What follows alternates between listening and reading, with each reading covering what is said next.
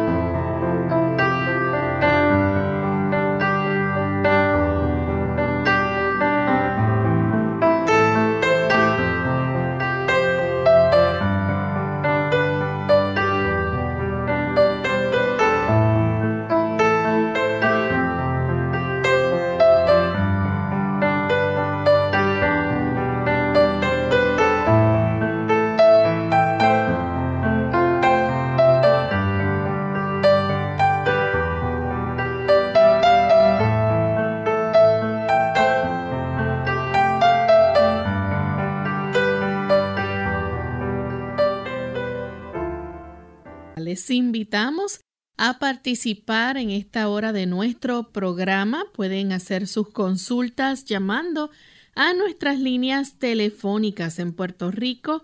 Localmente es el 787-303-0101. Para los Estados Unidos, el 1866-920-9765. Para llamadas internacionales libre de cargos, el 787 como código de entrada, 282-5990 y 763-7100. También usted puede participar, participar visitando nuestra página web radiosol.org.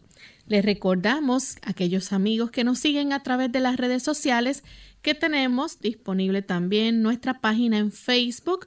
Pueden darle share, compartirla con sus contactos para que otras personas también puedan escuchar nuestro programa de clínica abierta. Nos buscan por Radio Sol 98.3 FM. Bien, y en esta hora estamos listos para comenzar nuestro programa. Saludamos a cada uno de los amigos que a esta hora nos sintonizan en este espacio de salud y nos sentimos muy contentos de poder compartir con tantos amigos que a esta hora se unen para esta retransmisión de nuestro programa de clínica abierta. Así que gracias a todos por la sintonía que nos brindan y esperamos que puedan disfrutar y participar en nuestro programa en el día de hoy. Enviamos hoy saludos cordiales a los amigos que nos escuchan en Nicaragua. Tenemos allá a Advent Stereo. También nos sintonizan por Amiga Estéreo 98 cinco FM en Matagalpa. Tenemos Radio Impacto de Dios en Puerto Cabezas. Tenemos Stereo Redención 98.5 FM, esto es al norte de Nicaragua. Radio Nuevo Tiempo 98.9 FM en Dinamba Carazo. Radio Nuevo Tiempo 103.3 eh, FM en Matagalpa, Radio Adventista Huaslala al norte de Nicaragua, Radio Cruz de la Corona en Puerto Cabezas. Y saludamos también a los amigos que nos escuchan a través de La Verdad Presente, que es audio y televisión. Así que para nuestros amigos allá en Nicaragua que a través de la verdad presente nos sintonizan, enviamos también cariñoso saludo. Y Radio Adventista también por Facebook, eh, Chinandega en Nicaragua y 100.5 FM en Chontales. Así que Son muchos los amigos que nos escuchan también en Nicaragua, doctor, así que le damos una cordial bienvenida a todos. Vamos en esta hora entonces a escuchar el pensamiento saludable y darle la bienvenida también al doctor Elmos. ¿Cómo está, doctor? Muy bien, Lorraine, muchas gracias. Saludamos a nuestro equipo de trabajo y por supuesto a todos aquellos amigos que hoy se han dado cita aquí en Clínica Abierta es para nosotros motivo de mucha alegría el que ustedes puedan estar enlazados con nosotros. Así es. Pues vamos entonces a escuchar el pensamiento para hoy.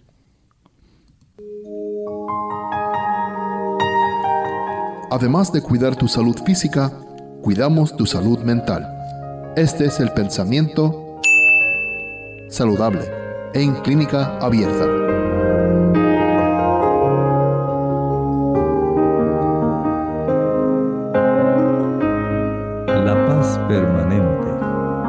Verdadero descanso del espíritu no tiene más que una fuente. De ella habla Cristo cuando decía, Venid a mí todos los que estáis trabajados y cargados, que yo os haré descansar. La paz os dejo, mi paz os doy, no como el mundo la da, yo os la doy. Esta paz no es algo que Él dé aparte de su persona. Está en Cristo y no la podemos recibir sino recibiéndole. Note cómo tiene importancia el hecho de que nosotros comprendamos que nuestras tres dimensiones que componen al ser humano, la dimensión física, la dimensión mental y por supuesto la dimensión espiritual. Todas ellas de una u otra forma están siendo entrelazadas. Si usted quiere paz mental, que es tan necesaria como la salud física, debe usted estar consciente de que el Señor es el único que la puede proveer usted no la obtiene sencillamente porque esté saludable físicamente, sí, eso es importante. Pero el hecho de que usted pueda haber aceptado esa invitación que el maestro le provee, es a donde le dice, vengan a mí, yo les daré descanso. ¿Está usted atribulado? está cargado de tantos problemas, tantas situaciones y usted tal vez esté pensando, me voy a volver loco con tanta cosa que me sucede, ya no sé qué hacer, no sé a dónde más ir. He ido a psicólogos, psiquiatras, pero a pesar de las cosas que hago, no tengo bendición. Bueno, entonces usted debe aceptar la invitación del Salvador. El Señor le quiere bendecir, pero usted tiene que someterse a sus instrucciones. Lo primero es, vaya donde Él, acepte su invitación. Él con mucho gusto le extenderá la paz que Él ofrece sencillamente porque lo ha prometido. ¿Qué espera? El Señor desea que usted pueda disfrutarla cuanto antes mejor. No se quede varado solamente en el sufrimiento, en la desesperación, en la culpa deshágase de tantas cargas que oprimen el corazón. Vaya al Señor Jesucristo, gustosamente le extenderá su paz. Gracias al doctor por compartir con nosotros el pensamiento saludable de hoy y estamos listos amigos para comenzar a recibir sus consultas. Ya tenemos en línea telefónica la primera llamada que la hace Nadia ella se comunica de la República Dominicana. Adelante, Nadia, con la pregunta. Buen día. Antes que nada, me cayó muy bien el mensaje de hoy porque la pregunta va relacionado con esto. ¿Qué hay para la depresión y ansiedad de forma natural? Y para acné tipo nódulo quístico en cuello, espalda y pecho. Bueno, como no, muchas gracias. Bueno, tenga en mente que podemos contestar una pregunta porque hay otras personas que desean también participar en el aspecto de las situaciones que son de índole mental. además de aceptar la invitación del Señor Jesucristo, sí es necesario también que usted primero se asegure en que su química cerebral está funcionando adecuadamente. Tanto en la ansiedad como la depresión hay este tipo de situaciones. Sabemos que hay trastornos donde los químicos cerebrales no están funcionando bien. Por ejemplo, aquellas personas que les gusta tomar café. Es más fácil para ellos el tener ese péndulo donde usted se está moviendo desde una situación de depresión al lado opuesto, el lado de la ansiedad. Y esto se observa más frecuentemente en las personas que toman café y aquellos productos que contienen cafeína. Estamos hablando de los refrescos que son cafeinados, las sodas que son cafeinadas, Hablamos también de los productos como el chocolate, que contiene una buena cantidad de cafeína. También el té, ese té verde, té rojo, té negro, que se compra y se expende actualmente muy fácilmente. Muchas personas, aún en bebidas que son para ejercitarse, para reponer algunos electrolitos, ya viene con té. Y este tipo de producto va a facilitar también que haya una buena cantidad de cafeína, facilitando el que haya un disturbio químico dentro de los diferentes áreas de nuestro sistema nervioso central. Por lo tanto, dejar ese tipo de productos es esencial. Además, ahora usted va a proveer que su sistema nervioso central pueda entonces producir una buena cantidad de neurotransmisores, dopamina, serotonina, norepinefrina, acetilcolina, son necesarios. Y para ello usted debe, número uno, tener en mente que el consumo de cereales integrales es esencial para esto. Los cereales integrales van a ayudar para que podamos tener los aminoácidos que van a facilitar el que se formen esos químicos. Además proveen vitaminas del grupo B, que son bien necesarias para un buen funcionamiento neuronal. Añádale a esto las oleaginosas, esas semillas que contienen ácidos grasos, que también dan proteína y que también tienen vitaminas, minerales y una gran cantidad de antioxidantes, pero especialmente porque le van a proveer una buena cantidad de ácidos grasos esenciales muy necesarios para que las neuronas de nuestro cerebro puedan tener la sensibilidad para poder ellas recibir y producir mensajes que sean adecuados, que faciliten la función cognitiva, la función emocional. Todo esto es muy importante. Vea también cómo el aguacate cumple y entra dentro de esa función. Ahí también añada una buena cantidad de ensaladas que son necesarias para esto. Añádale algunos tubérculos como la batata, el boniato, bien importante para ayudar a tener una buena función neuroquímica. La actividad neurológica se ecualiza si usted descansa bien. Si usted no duerme bien y se acuesta tarde cada noche, por supuesto que va a tener muchos trastornos de depresión y de ansiedad. Pero si usted duerme suficiente, 8, 9 horas cada noche, especialmente en las primeras horas de la noche, notará cómo comienza a tener un beneficio muy grande. El ejercicio, la exposición de sus ojos a la luz solar. No estoy diciendo que mire el sol, sino que al usted ejercitarse y estar afuera, no encerrado en un ambiente de paredes y techo. La exposición a esa luz solar facilita la producción de melatonina que a su vez estimula la producción de serotonina muy necesaria para ese buen equilibrio de su sistema nervioso. Entonces vea cómo hay una diversidad de situaciones y factores que van a estar ayudando para que usted pueda tener una buena función mental y evite la depresión y la ansiedad.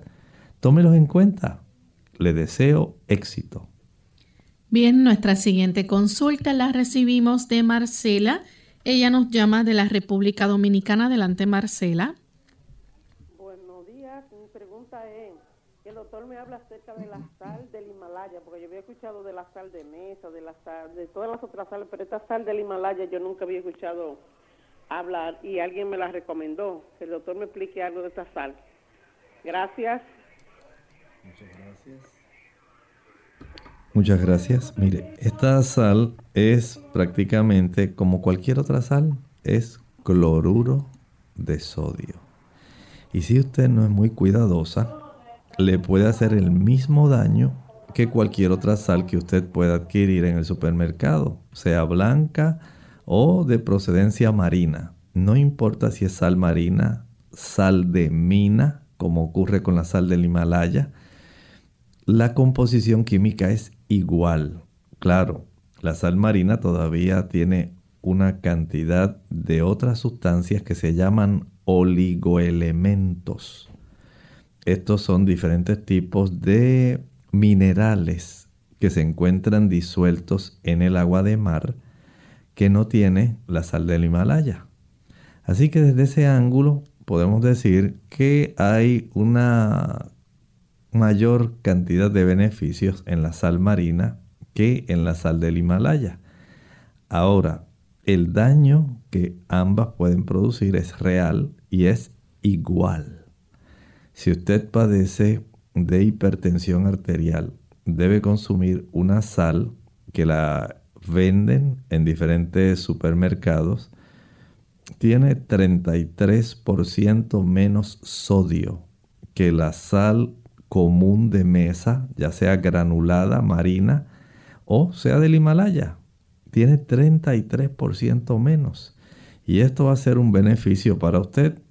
Aún así, usted debe usarla con mucho cuidado porque el exceso de sodio, más de media cucharadita al día, puede dispararle la presión arterial. Bien, tenemos otra consulta a través de nuestro chat, Ibelis de la República Dominicana dice, tengo un mioma pequeño en el útero que puedo tomar para ello. También me salió un quiste en el seno izquierdo que puedo tomar. Bueno, nos dice que es pequeño, pero no sabemos las dimensiones. Lo cierto es que el mioma uterino es un tumor benigno y este tumor benigno puede crecer de acuerdo a la influencia de la cantidad de estrógeno que usted tenga circulando en su cuerpo. Ese estrógeno se eleva especialmente si usted consume leche y huevo. Pero si además de eso usted consume carne y queso, pues entonces esto facilita que persista el desequilibrio entre los estrógenos y los progestágenos ese predominio de este tipo de hormonas estrogénicas es lo que va a estimular el desarrollo de este tumor benigno en la pared del músculo uterino. De ahí entonces se forman estos miomas, miomúsculo.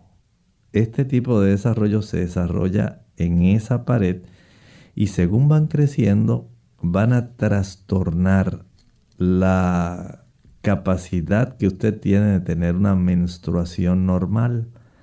De tal forma que en algunos casos la presencia de estos miomas, dependiendo de su localización y de su tamaño, que no lo sabemos porque usted no lo ha dicho, puede desencadenar un sangrado abundante y frecuente en las damas que lo tienen.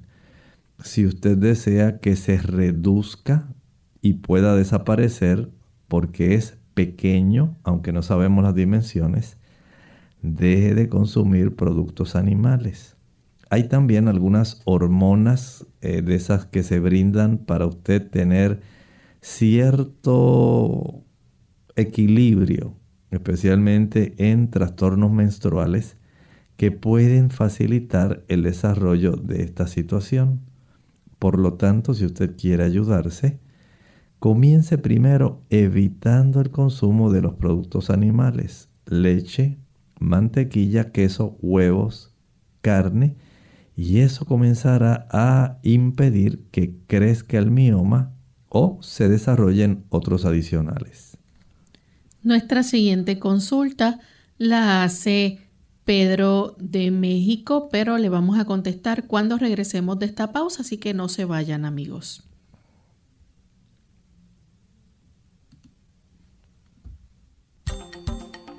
Si sufres de estrés, tensión, ansiedad o depresión, te interesará saber los beneficios del ejercicio.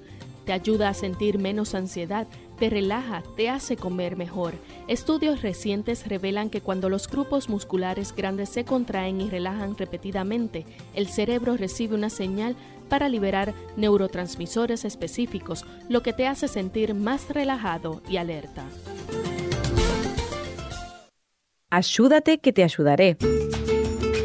Hola, les habla Gaby Zabalúa Godard en la edición de hoy de Segunda Juventud en la Radio, auspiciada por AARP. Cuando cuidamos de un enfermo, normalmente toda nuestra atención está puesta en su bienestar y recuperación. Si el padecimiento es leve, podemos sobrellevar las exigencias de la enfermedad sin mayor dificultad. El problema surge cuando el mal se prolonga por tiempo indeterminado y, poco a poco, empezamos a sentir los estragos físicos y psíquicos. Ocasionalmente, mientras atendamos a un ser querido enfermo, podemos experimentar ansiedad, agotamiento, insomnio y un profundo aislamiento social. En estos casos, pensar en nosotros mismos no es señal de egoísmo o falta de voluntad. Al contrario, cuidar de nuestra salud puede ayudarnos a hacer frente a los tiempos difíciles. Siempre es aconsejable aceptar nuestras emociones. Indudablemente nos sentiremos frustrados de vez en cuando y no siempre estaremos de buen humor pero si ventilamos relacionalmente nuestros sentimientos, inclusive con nuestro ser querido enfermo, podemos manejar y reducir nuestro nivel de tensión. Busquemos ayuda, no podemos hacerlo solos. En la medida de lo posible, solicitemos asistencia de familiares y amigos, y cada vez que alguien nos ofrezca ayuda, no vacilemos ni un segundo en aceptarla. El patrocinio de AARP hace posible nuestro programa. Para más información, visite www.aarpsegundajuventud.org www.aarpsegundajuventud.org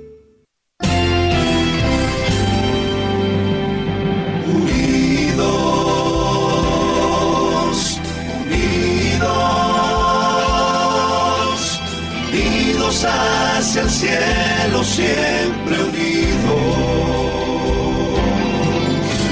unidos, unidos en la testificación de la verdad, en la testificación de la verdad.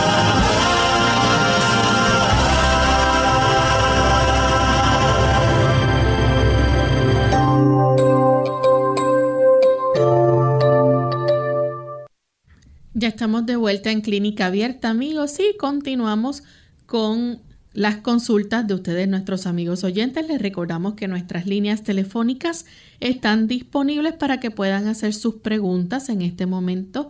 Pueden comunicarse a través del 787-303-0101. Para los amigos que se encuentran en otros países, les recordamos que el código de entrada es el 787.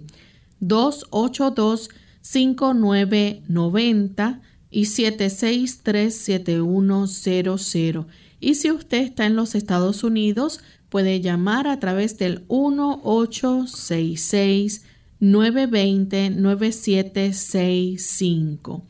Estas son nuestras líneas telefónicas y también pueden hacer sus consultas a través del chat y de Facebook. Tenemos a Pedro de México, dice que su papá de 94 años comienza con alucinaciones y a decir cosas del pasado. Tiene episodios así y luego regresa a la normalidad. Son más frecuentes de noche y a veces no duerme por lo mismo. ¿Qué le recomienda para ayudarle a conciliar el sueño durante la noche y en general? Bueno, eh, hay que darle una ayuda pero debe estar consciente que entiendo que amerita que pueda haber un neurólogo. Es probable que esté desarrollando ya algún proceso donde se esté desarrollando ya cierta pérdida de funciones cognitivas y esto sea parte de un proceso que eventualmente pueda afectar más ampliamente. Así que llevarlo a una evaluación neurológica sería muy bueno para relatar lo que está sucediendo. Eh, también podría utilizar ahora, en este caso, una ayuda. Eh, se le podría brindar, si no hay ningún otro medicamento ni ninguna otra complicación de su estado general de salud, el uso de la valeriana, la raíz de la valeriana con manzanilla pudiera ser de mucha ayuda. Por supuesto, deseamos que esto le pueda ser útil. Se la puede proveer por lo menos dos horas antes de lo que usualmente es su hora de acostarse a dormir. Y algunas personas también se benefician por el consumo de vitamina B12 en forma de tableta sublingual. Esto también ayuda a algunas personas para conciliar un mejor sueño. Tenemos entonces a Dolores. Ella se comunica desde la República Dominicana. Escuchamos su pregunta, Dolores. Buenos días. Buen día. Yo tengo un problema en la piel hace más de 10 años y he ido a varios doctores de dermatólogo y no han podido ayudarme con nada. Me dice el doctor diga que lo que yo tengo es como la piel delicada. Entonces yo quiero saber si el doctor me puede ayudar. Gracias. Sí. Mire, el asunto de fortalecer la piel puede requerir algunas cosas. Voy a mencionarlas para que usted pueda tomar nota. Primero, hay personas que necesitan verificar cómo está su cifra de vitamina D. Esto es importante tiene mucho que ver. Igualmente, cómo está su ingesta de vitamina E. La vitamina E es esencial para la piel. Esta vitamina predomina en el germen de trigo, también en el caso de las damas, en las semillas de girasol y muy abundante también en la pulpa del aguacate. Así que allí tiene tres fuentes de vitamina E.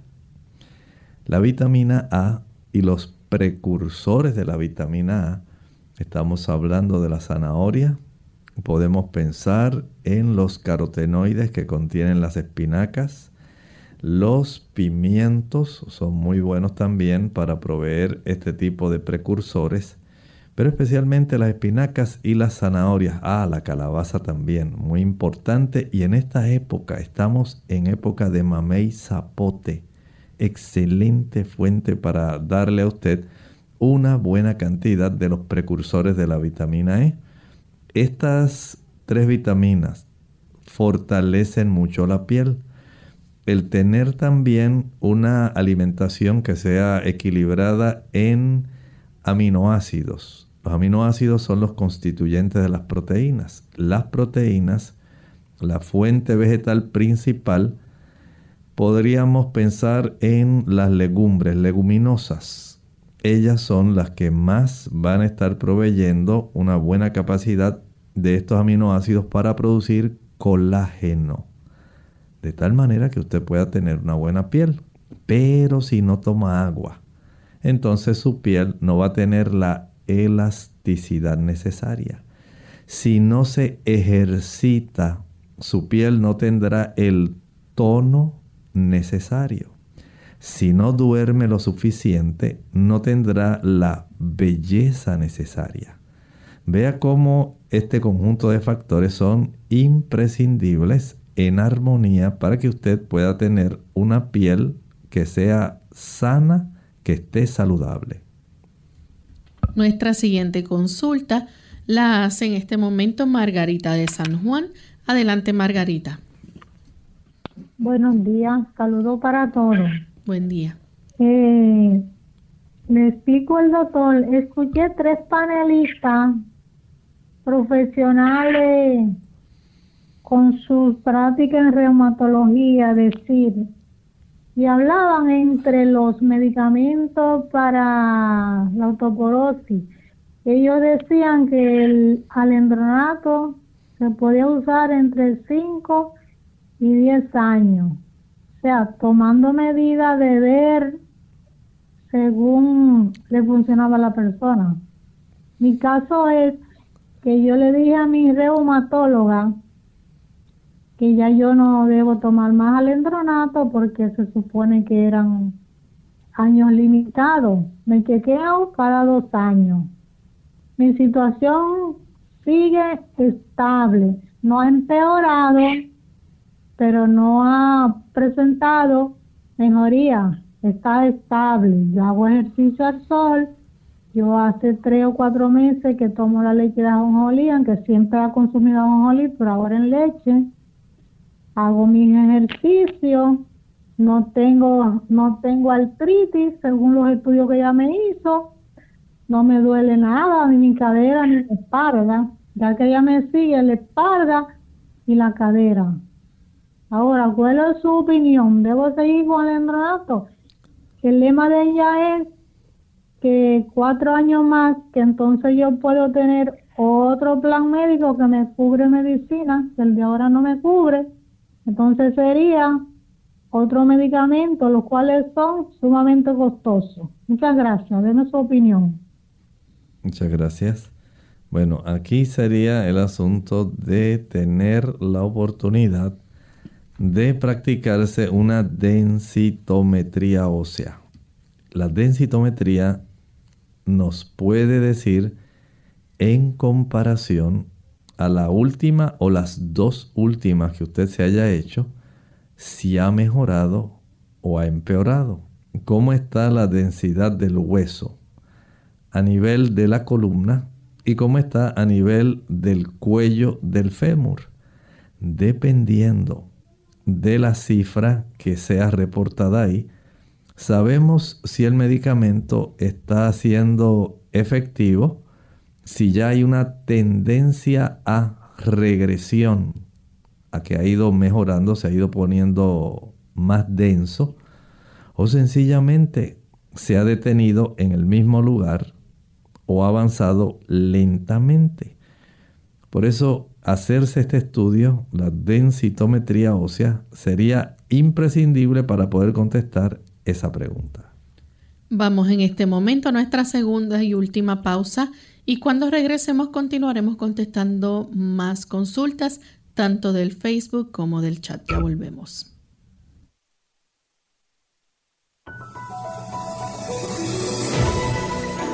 La escritora Elena G. de White, en su libro Healthful Living, páginas 130 y 131, nos dice, el ejercicio matutino, caminar o trabajar en la huerta, es necesario para una saludable circulación de la sangre es la mejor protección contra catarros, tos, congestión del cerebro y de los pulmones, inflamación del hígado, los riñones y los pulmones, y un centenar de otras enfermedades. ¿Calor o frío? Hola, les habla Gaby Zabalúa Godard con la edición de hoy de Segunda Juventud en la Radio, auspiciada por AARP. Suponte que te has lastimado el codo. ¿Te aplicas calor o frío en las articulaciones? inmediatamente piensas que una almohadilla caliente te haría sentir bien. Pero ¿qué sucedería si en cambio fuese frío lo que necesitaras? Los atletas saben que si se lastiman inmediatamente, deben aplicarse hielo sobre la lesión. El frío reduce la hinchazón y el dolor. El hielo contrae los vasos sanguíneos y disminuye el sangrado.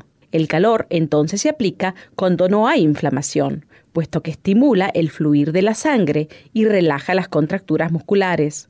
Las articulaciones y los músculos doloridos se alivian cuando se les aplica calor. Para una herida reciente hay que aplicar frío. Para el dolor crónico se aplica el calor. Para la aplicación de frío, la Clínica Mayo recomienda que te untes la piel con una capa de aceite mineral para protegerla y luego que envuelvas en una bolsita de hielo o en una toalla. Apoya entonces la bolsa de hielo. Hazlo por no más de 20 minutos y luego descansa. Repite el procedimiento varias veces. Para el calor los mejores métodos son la ducha o el baño caliente. Si vas a usar una almohadilla térmica, protégete del calor directo con toallas. El patrocinio de AARP hace posible nuestro programa. Para más información, visite aarpsegundajuventud.org. unidos con un propósito, tu bienestar y salud. Es el momento de hacer tu pregunta llamando al 787-303-0101 para Puerto Rico, Estados Unidos 1866-920-9765 y llamadas internacionales al 787-763-7100 o al 787-282-5990. Clínica Abierta, trabajando para ti.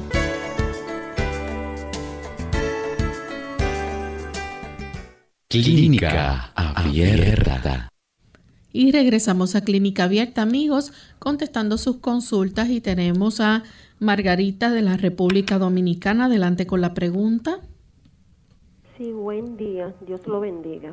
Doctor, por favor, mire, dígame algo natural que sirva para la urticaria, ya que en las noches me salen muchas ronchas. En el día desaparecen. Y yo tenía un tratamiento con la loratarina, pero ya me pasa por arriba. Entonces necesito algo natural, por favor, porque estoy desesperada. Muchas gracias. Claro, con mucho gusto le ayudamos. Pero hágase algunas preguntas. Hay que indagar de dónde procede esa urticaria. Analice, por ejemplo, el tipo de alimentos que usted consume. Trate de hacer una relación. Si es que al comer pescado se le desarrolla, si es cuando come algo que tenga mayonesa, si es cuando usted consume algún producto, producto de cerdo. Esto también pudiera ser otra razón, jamón, tocino, patitas, alguna cosa así. También hay algunas personas que son muy sensibles a los cítricos, los cítricos, otras al maní. Otras son al tipo de jabón que utilizan, el tipo de perfume que usted usa, el jabón de lavar que usted utiliza hay que detectar, hay que saber, por lo menos comience a indagar, porque no es normal que esto le salga diariamente. Tiene que haber algún tipo de alérgeno que está facilitando esto. Verifique su hogar si tiene techo de lámina, de planchas de zinc, de metal, y no tiene bien cerrada la parte externa la que da hacia afuera, en el área del goterón, es probable que la presencia de algunos murciélagos o algo así pueda estar facilitando que se desarrolle este problema y le esté dando a usted esta situación. Indague primero, trate de pensar en las posibles causas. ¿Qué es lo que está ocurriendo? Ahora usted puede ayudarse, por ejemplo, en la tarde, antes de acostarse, porque entiendo que le está ocurriendo más en la noche, báñese con agua caliente, lo más caliente que pueda. Una vez ya se haya lavado con agua bien caliente, ahora aplique jabón de melaleuca. Ya una vez se haya enjabonado bien, proceda ahora a sacar esa espuma con agua a temperatura ambiente y mientras el cuerpo está húmedo, proceda a friccionarse con sal de mar, sal marina, de esa que es finamente granulada, de la que se usa en la cocina. Y con esto usted va a friccionar todo su cuerpo. Eso es para estimular que la circulación de la piel pueda estar más activa. Ahora, una vez ya se haya friccionado todo su cuerpo con esta sal marina, proceda ahora a enjuagarse con agua fría. Esto ayuda para que pueda entonces quitarse la sal y al mismo tiempo pueda tener el beneficio de cerrar los poros. Sé que con mucho cuidado y proceda a aplicar pulpa de sábila. Va a hacer lo siguiente. En una taza de pulpa de sábila añada dos cucharadas de maicena y una cucharada de tea aceite de melaleuca. Proceda a mezclar bien y refrigere. Cuando usted siente el picor, usted se levanta, va a ir directamente al refrigerador, a la nevera, saca su envase que tenga esta combinación de productos y lo aplica en todo su cuerpo. Por supuesto, debe seguir haciendo ajustes en cuanto a su alimentación y en cuanto a los productos que usted ha detectado que pudieran ser las posibles causas de su alergia de urticaria. Tenemos entonces a Ana, nos escribe y dice que le gustaría saber si una persona diabética que hace dos comidas al día, desayuno y almuerzo, no hace meriendas, no comen más nada hasta el próximo día, puede esto descontrolar su glucosa en la sangre. Pudiera ser por una razón. Depende de lo que consuma. Si esta persona ingiere un alimento que, por ejemplo, digamos que contiene carbohidratos, aunque sea dos veces al día, que estos carbohidratos sean complejos. Si no son complejos, va a tener picos altos y descensos bruscos. Y eso va a desestabilizar su nivel de glucosa sanguínea. Así que ya tiene aquí una causa. Número dos, la persona debe comer suficiente para la actividad que realiza. Si es una persona que come un poquitito nada más y después tiene que realizar mucho trabajo físico, pues va a tener una reducción brusca en su nivel de glucosa sanguínea. Y eso no lo deseamos tampoco. Y va a tener hambre antes de tiempo. Por lo tanto, asegurarse de que su alimentación sea, si es en esas dos ocasiones, si este, esta persona lo que está utilizando son hipoglucemiantes orales, estoy hablando de las tabletas, como por ejemplo la metformina, no estoy hablando del paciente que utiliza insulina. Ese ya es diferente. Si este paciente que usa hipoglucemiantes orales tiene un desayuno y un almuerzo, que tienen estas este tipo de fibra asociada a proteína y a carbohidratos, como ocurre en el caso de los carbohidratos complejos, usted tiene una mayor probabilidad de éxito. Igualmente, cuando consume frutas, evite las frutas que pueden elevar sustancialmente su glucosa. Por ejemplo, no les recomiendo el uso del guineo, el cambur, el plátano, el banano. No lo use. Tampoco los dátiles, los higos, las uvas pasas, uvas secas, las ciruelas pasas, ciruelas secas, ni el mango. No los use. A su haber puede usted entonces utilizar el resto de las frutas. Manzana, pera, melocotón, kiwis, puede usar naranjas, toronjas, acerolas, guanábana, guayaba, jobo, lima, limón, mandarina, parcha. Usted puede tener una amplia variedad. Puede también utilizar el pan integral, una o dos rebanadas al día. Igualmente puede utilizar, por ejemplo, al mediodía la quinoa, una buena fuente de proteína, sin exceso de carbohidratos. Eh, utilice también los diferentes tipos de legumbres.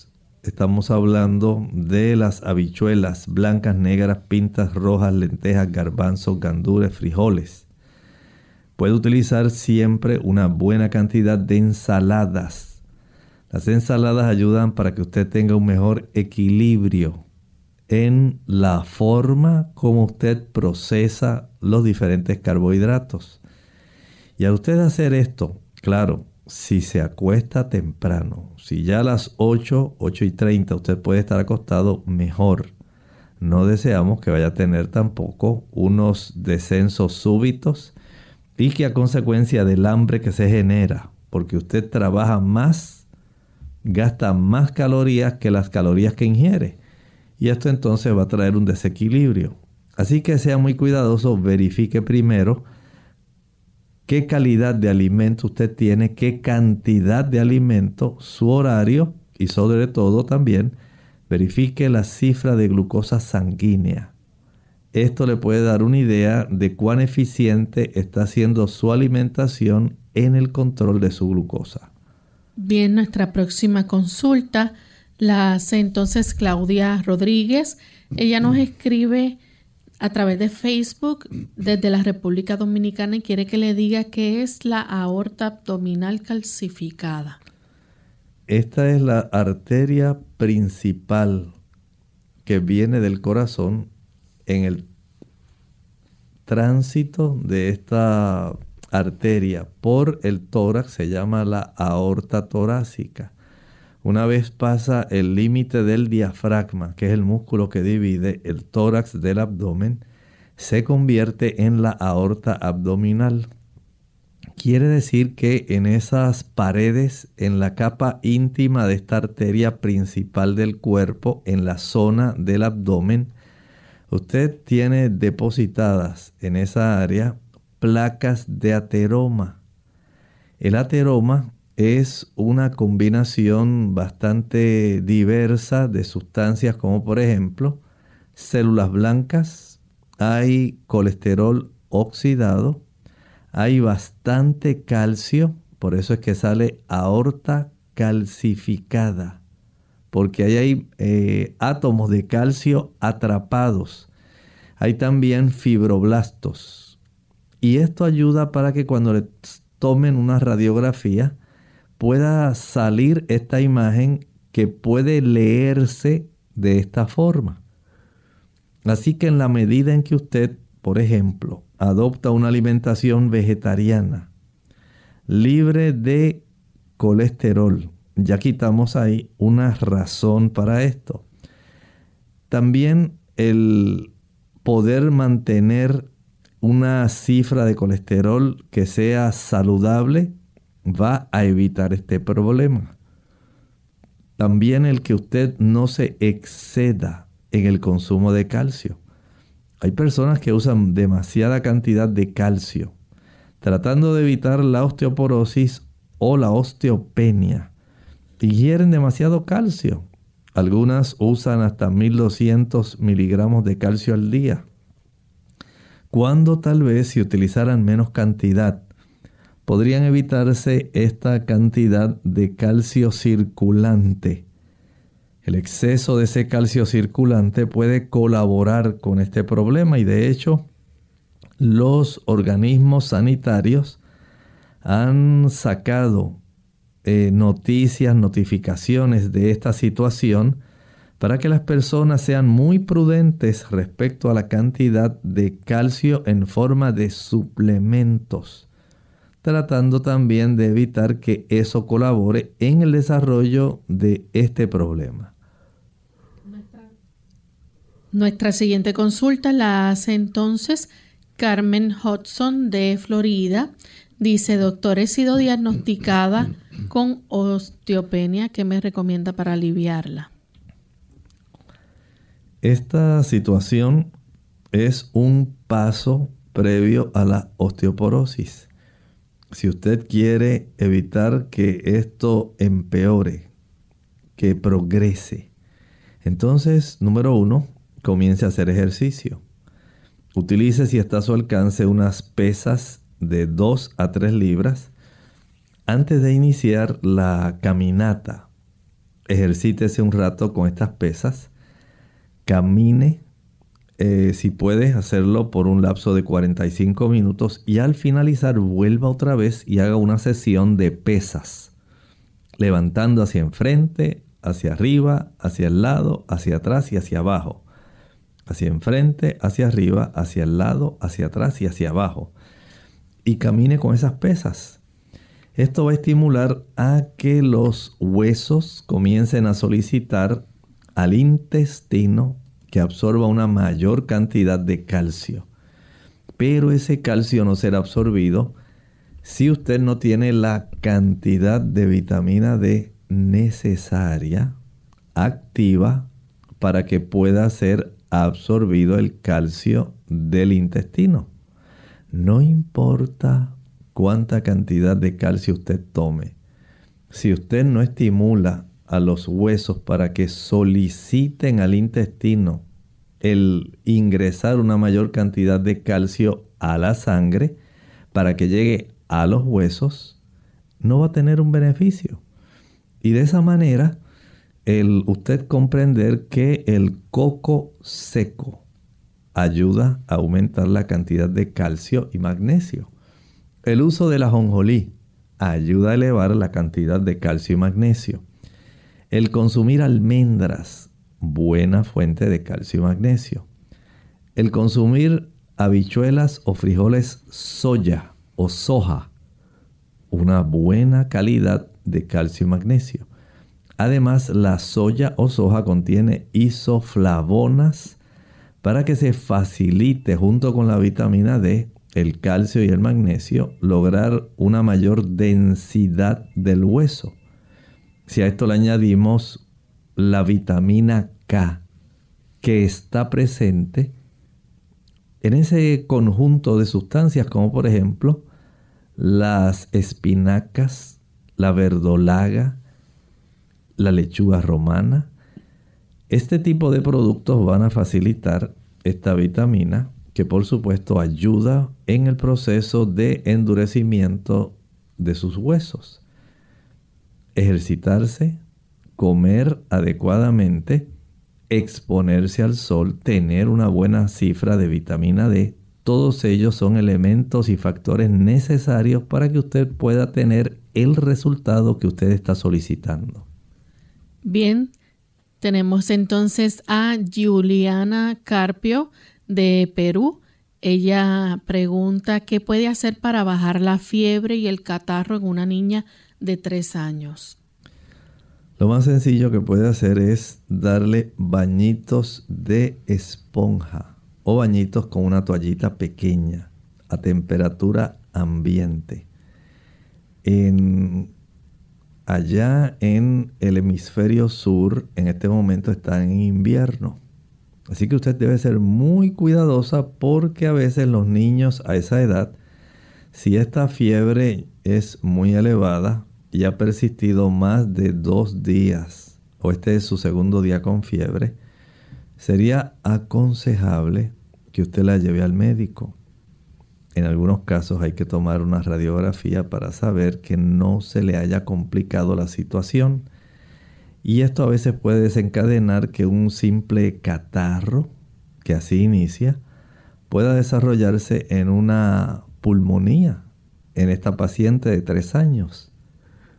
Si usted lo que quiere es bajar la fiebre rápidamente en lo que la niña pues la observa, puede hacer esto. Pero si la fiebre ya ha persistido más de dos días, les recomiendo que la lleve al médico. Esto es necesario para poder ayudar a esta niña. El usar algún tipo de jarabe que contenga pulpa de sábila, que tenga jugo de limón, que contenga media cebolla, un diente de ajo, un rábano, algunas ramas de berro, ayudan para que se pueda facilitar la expectoración de los pulmones de la niña. Pero sea sabia, llévela al médico, deje que el médico la examine. Tenemos también a Marcela Martínez. Ella dice, doctor, algo para bajar la presión alta. Vamos a reducir la cantidad de sodio. Reduzca la sal que usted consume. Evite el consumo de cafeína. Evite el chocolate, el café, el té verde, también debe tener en mente el ejercicio. Ejercitarse ayuda a reducir la cifra de la presión arterial. Es conveniente también que usted pueda aumentar el consumo de ajo. El ajo ayuda a reducir la presión arterial. El tener eh, a la disposición, tener un corazón tranquilo, La tranquilidad mental evita que usted se ponga ansiosa. Mientras más ansiedad, mayor tensión emocional. Si usted entonces va juntando, junta todas, todos estos factores, estamos observando algo sencillo, pero práctico. No se exceda de media cucharadita de sal por día. Si está a su alcance, evite todos los productos salados y todos aquellos que contienen algún tipo de cafeína. Esto va a facilitar que usted pueda recuperar una cifra normal y no olvide tomarse la presión arterial antes del desayuno y si es posible antes de cenar. Este tipo de registro ayuda a que el médico tenga una mayor precisión para saber cómo va a trabajar con usted. Bien amigos, ya hemos llegado al final de nuestro programa. Agradecemos a todos aquellos que se comunicaron y los que no se les pudo contestar en el día de hoy. Les avisamos que entonces mañana nuevamente abriremos nuestras líneas y también las redes para que puedan hacer su consulta en el día de mañana. Vamos a finalizar entonces con este pensamiento bíblico. En el libro de Apocalipsis el capítulo 11 y el versículo 2, en referencia a aquella visión que tuvo Juan, dice allí, pero el patio que está fuera del templo, déjalo aparte y no lo midas, porque ha sido entregado a los gentiles y ellos hollarán la ciudad santa 42 meses. Aquí tenemos un elemento de tiempo que ha sido ya explícito previamente en el libro de Daniel y tal como vimos en el capítulo 10, el ángel tenía el librito abierto, el librito de Daniel estaba abierto, una comprensión de esas profecías referentes al tiempo del fin. Y nos está hablando aquí del equivalente, 42 meses, sinónimo de 1260 años. Periodo durante el cual la iglesia papal en unión al Estado, al gobierno civil, persiguió despiadadamente a aquellos que sencillamente seguían su conciencia respecto a las enseñanzas bíblicas, que estaban apegados estrictamente a la Biblia y la Biblia sola. Este tipo de persecución, este periodo de tiempo, ya había sido previamente señalado, dándonos a entender que el Señor sabía qué era lo que iba a ocurrir en la historia, el dominio y el preconocimiento que Dios tiene. Y esto ocurrió durante 1260 años. Gracias doctor por compartir con nosotros el pensamiento. A ustedes amigos por habernos acompañado y se despiden con mucho cariño. El doctor Elmo Rodríguez Sosa y Lorraine Vázquez. Hasta la próxima.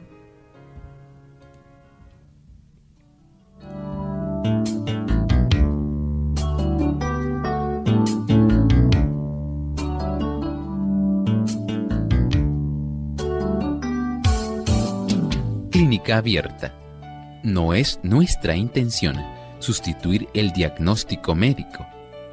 Antes de poner en práctica cualquier consejo brindado en este programa, usted debe consultar con su médico. Hasta la próxima.